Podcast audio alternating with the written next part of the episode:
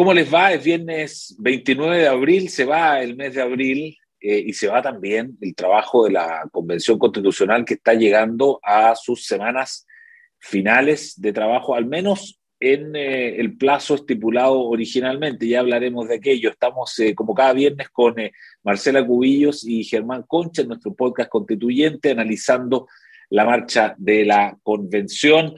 Eh, buenos días a ambos. Marcela, volvamos a nuestro sistema habitual. ¿Cuáles son para ti los temas destacados que ocurrieron esta semana en la convención? Bueno, bueno, buenas tardes de nuevo. Yo creo que aquí, si uno pudiera decir en los distintos plenos, para no latear, porque hemos estado llenos de cosas, eh, bueno, la gente que tiene que entender, ya llevamos bastantes más de 300 artículos escritos y quedan dos semanas de votación de artículos de fondo. Nosotros nos quedan dos semanas llenas de plenos y comisiones y se acaba la votación de los artículos de fondo y solo sigue después entonces armonización, que no es más que para definir el orden, eh, de repente rejuntar algún artículo o si es que hay artículos incompatibles, poder decir aquí hay dos artículos incompatibles eh, y propongamos cómo solucionarlo, pero no es más que eso, no entra en el contenido de fondo. Y la transitoria, que es ver, eh, bueno, cómo se aplican cada una de estas normas. Esta semana yo te diría, si uno pudiera ver eh, un pleno cada día.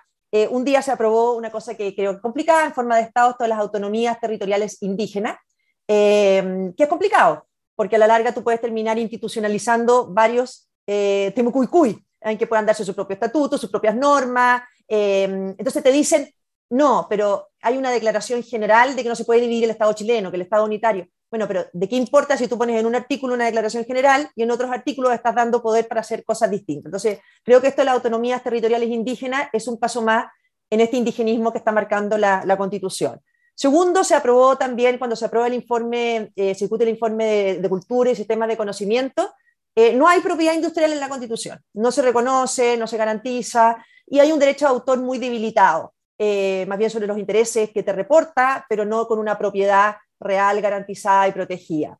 Y ayer, creo yo, lo, más grave de lo que se aprueba en esta comisión de principio es este voto a los 16 años.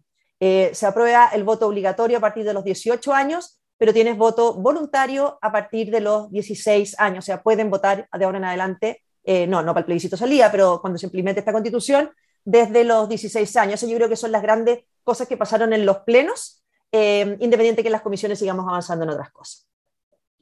Marcela, ¿y qué es esto de eh, la posibilidad de aumentar el plazo en tres meses más? Esta, propuesta planteada por el diputado eh, Vlado Mirosevic eh, ahí en las puertas de la moneda.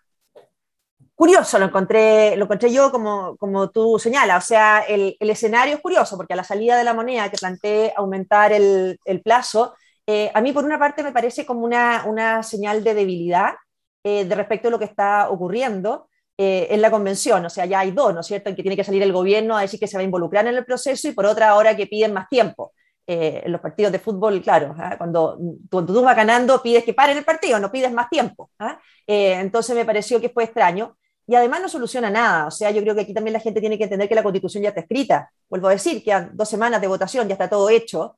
Y el problema del texto no es que los convencionales estén votando a la rápida. Eh, porque el diputado decía, no, aquí están votando, diputado senador, ya no sé lo que eh, no es que estén votando, están votando de madrugada, están votando a la rápida, no sé si no es el problema.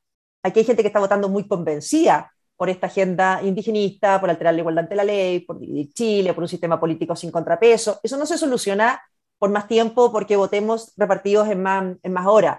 Eh, la convención yo creo que nunca ha tenido un problema de tiempo, ha tenido más bien un problema más refundacional y de querer sacar un texto que identifique a un sector. Entonces, creo que, mm, ahora, ayer la propia mesa también lo, desactivó, creo que el vicepresidente dijo que, que, no y ya tenemos un panorama zanjado, así que yo creo que ese tema no va a aprender. Otra, otro tema muy relevante de la semana, que tiene que ver, por cierto, con este proceso constituyente, eh, es el rol que eh, tomó la Contraloría eh, respecto de si el gobierno puede o no ser neutral. Acuérdense ustedes que eh, la ministra del Interior había dicho que el gobierno no sería neutral. Eh, hay diputados de oposición que han pedido que la, que la Contraloría, le pidieron a la Contraloría que, que tomara carta en el asunto y dijera, bueno, se puede o no se puede, porque efectivamente teníamos a ministros de Estado que estaban abiertamente hablando y manifestándose a favor de la nueva constitución, digamos, de este, nuevo, este proyecto. Germán Colcha, eh, ¿Cómo ves tú este tema de la presidencia, la neutralidad? ¿Qué piensas sobre eso? Hola, ¿cómo están? Eh, a ver, Eduardo, yo creo que hay un tema muy importante que tiene que ver con una distinción que hace eh, el dictamen del Contralor eh, y que está recogida de alguna manera también en un artículo de Díaz Carlos Peña, en el sentido que una cosa son las opiniones personales que todos podamos tener y otra cosa es lo que se haga a partir de esas opiniones personales y por lo tanto cómo se actúa en los cargos públicos. Lo que la Contraloría está recordando es que no se pueden utilizar eh, recursos públicos, actuaciones públicas, etcétera, para hacer campaña. Y por lo tanto hay que garantizar y eso es muy importante, la autoridad tiene que garantizar la imparcialidad respecto del proceso. No puede ser, eh, este es como el ejemplo, el más fácil es del árbitro de un deporte. Eh, a cualquier persona le parece raro que un árbitro diga, sacamos nosotros, cuando la pelota sale fuera. Tú no puedes decir, sacamos nosotros. Por mucho que te guste uno de los dos equipos que está jugando, eres árbitro y por lo tanto tienes que sobreponer las normas, de nuevo el respeto a las normas, antes que eh, los quereres particulares y comportarte conforme a las normas. Ahora, yo creo que aquí hay un tema que a mi juicio es más complejo eh, y que es más de fondo, que es la utilización del cargo o de las atribuciones propias del cargo eh, para hacer un discurso que tiene que ver con una cierta situación de campaña. Me explico. Cuando autoridades importantes le dicen al país, mire, si no se aprueba la constitución, yo no sé lo que pasa o mire, yo no sé lo que puede pasar después, lo que yo estoy haciendo es, eh, y perdónense la expresión porque no quiero ofender a nadie, pero eso se llama campaña del terror. Quiere decir, ¿sabe que el país se incendia de nuevo? Ya, eso es grave si lo dice un convencional, pero es más grave si lo dice la autoridad que está a cargo del orden público. Porque si la autoridad que está a cargo del orden público te dice, mire, si llega a ganar esta otra, te dijera, porque yo eh, no quiero atribuirle a la ministra del Interior que haya dicho algo que no ha dicho, pero si la autoridad a cargo del orden público te llegara a decir, mire, si gana prueba, el rechazo, yo no sé qué pasa, ah, bueno, pero ¿cómo? Si usted tiene que garantizar parte de la garantía de la imparcialidad, es que no solo los dos tienen, las dos opciones son igualmente legítimas, por lo tanto pueden hacer campaña, por lo tanto pueden hacer los mismos actos, sino que además pueden ganar cualquiera de las dos. Si el discurso es que hay una de las dos que no puede ganar, entonces tú no estás siendo imparcial, no estás garantizando las mínimas reglas del juego. Y lo otro es que la autoridad empiece a utilizar, y ahora estoy pensando en el gobierno en general, empiece a utilizar la constitución como una especie de excusa para los problemas que no resuelve. Mm. Una, una excusa general, que es decir, oiga, tenemos un problema en esta área, no ha resuelto. Ah, no, es que yo no puedo hacer nada mientras no cambien la constitución. No, es que hay que hacer, no sé, ah, es que mientras no cambien la constitución, entonces, ah, espérese. ¿La constitución es una regla permanente, estable, donde está la fundamental? ¿O es su programa de gobierno copiado para poder llevarlo adelante? Porque son dos cosas completamente distintas, cuyos roles institucionales además son completamente distintos y tienen sentidos distintos.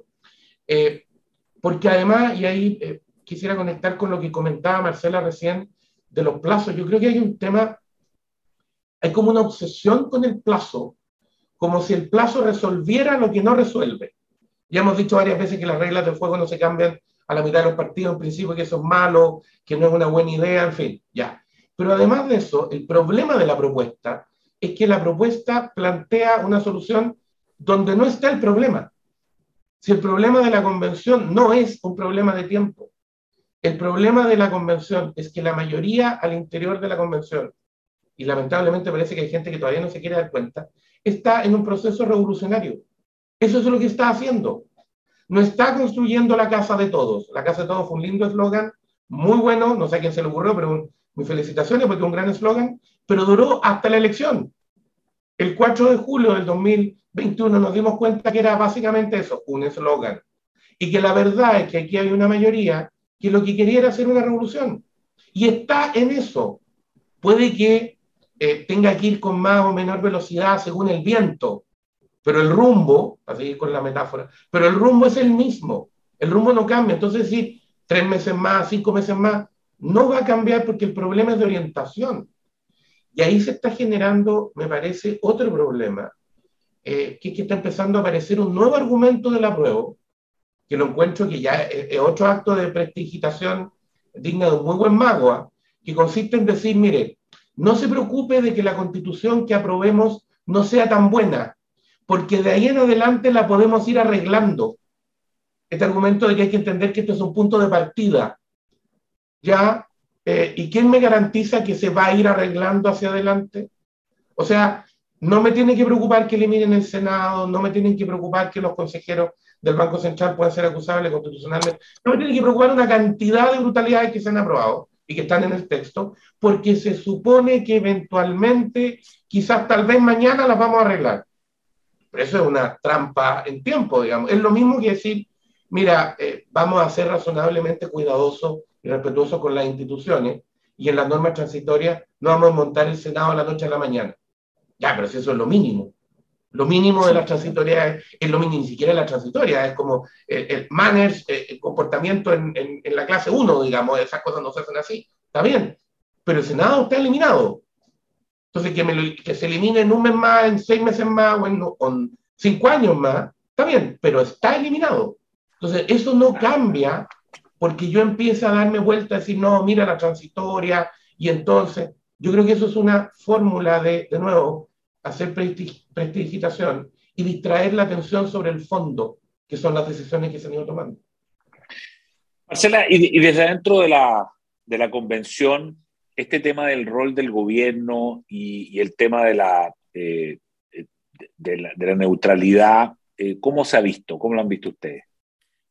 Yo creo hay decir dos cosas. Una más política. Eh, siento que eh, cuando el gobierno intenta, eh, en el fondo, involucrarse de esta manera, primero demuestra una debilidad del producto que está saliendo. O sea, hace algunos meses, y uno no hay que olvidarse, cuando recién se instala la convención, la convención era el órgano que gatillaba toda la confianza, toda la ilusión, toda la mística. O sea, era la convención la que podía ir al salvataje de cualquiera, no al revés. ¿ah? Y ahora vemos que están todos tratando de ir al salvataje del producto que está saliendo, ¿no es cierto? Cuando uno se iba a imaginar que las figuras de la exconcertación iban algunos considerar que era un aporte al trabajo que está haciendo la convención, es decir, al revés, ellos estaban eh, destruidos popularmente y todo, y ahora resulta que resurgen como para prestarle ropa a este producto. Entonces, yo creo que ahí hay una debilidad. Por otro lado, creo que también hay un error de estrategia, porque lo que está haciendo el gobierno es vinculando el plebiscito no solamente a la propuesta de la, de la Constitución, sino si están tan íntimamente ligados, puede que mucha gente sienta que entonces es una oportunidad para evaluar a este gobierno eh, en septiembre también. Eh, entonces lo están uniendo ahí. Y en relación al, tema de, involucrarse, la neutralidad y todo, em, a ver, a mí me pasa que no tengo problema, el tema de la neutralidad me complica un poco porque no tengo problema, o sea, obvio que la misma coalición que está sentada en la moneda la que está sentada eh, con la hegemonía de la convención, piensan lo mismo, son los mismos. Entonces, eh, las ideas, obviamente que son las mismas, y en eso no tengo problema. El tema es de que interfieran, el tema es que usen recursos públicos, ¿no es cierto?, eh, para hacer campaña o, para influir o para hacer campaña al terror o lo que sea. Y ahí yo quiero poner una luz de alerta, porque todos te dicen, no, bueno, pero es que la Contraloría que actúe, eh, esto lo va a vetar la Contraloría, lo va a impedir la Contraloría. Ojo con cómo se está designando la Contraloría hoy día, ¿no es cierto? Porque hoy día en Chile tú para designar Contralor, la coalición que tiene la mayoría no designa Contralor al que quiere. Se requieren quórum altos, por lo tanto se tiene que buscar acuerdo para esa designación de Contralor. Bueno, en el esquema que se está proponiendo el sistema político, en que todo es por mayoría simple, en que los nombramientos son por mayoría simple, aunque junten la Cámara de las Regiones con el Congreso, todos en una gran sesión para elegir por mayoría al Contralor, bueno, ¿qué pasa si la coalición política elige al presidente y tiene la mayoría de todo eso? Van a elegir Contralor a quien quieran, a un amigo del presidente, a un abogado cercano, eh, y ahí sí que se nos acaba entonces todo esto que decimos hoy día con tanta soltura, que la Contraloría tiene que actuar, que la Contraloría tiene que impedir. Entonces, todo ese beneficio que estamos viendo de que hoy día existe un Contralor que puede parar la intervención electoral, en el sistema que se está diseñando, ojo, que no está garantizado. Clarísimo. Eh, temas relevantes. Eh, eh, viene, como decía yo, para adelante ya la, la, recta final en que esto comienza a terminar, descartar la posibilidad de una extensión de plazo. Entonces, simplemente nos queda eh, vamos a estar recorriendo nosotros estas últimas estaciones que le quedan a la convención. Germán Concha, Marcela Cubillo, muchas gracias por otro viernes de Podcast Constituyente. Que tengan un buen fin de semana. Gracias. Haz que estos contenidos lleguen más lejos haciéndote miembro de la red Libero.